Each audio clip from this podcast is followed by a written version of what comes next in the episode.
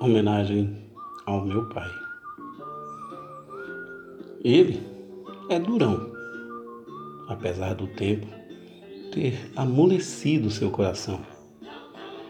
Ele sempre procurou fazer o melhor para que cada um dos filhos pudesse ter um futuro promissor.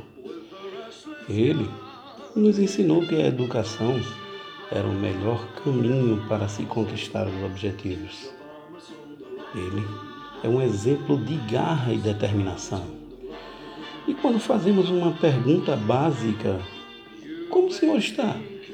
A resposta é imediata. Só não estou melhor porque não quero. Esse é meu pai. Essa é minha forma de homenagear esse guerreiro, escritor ou simplesmente meu pai.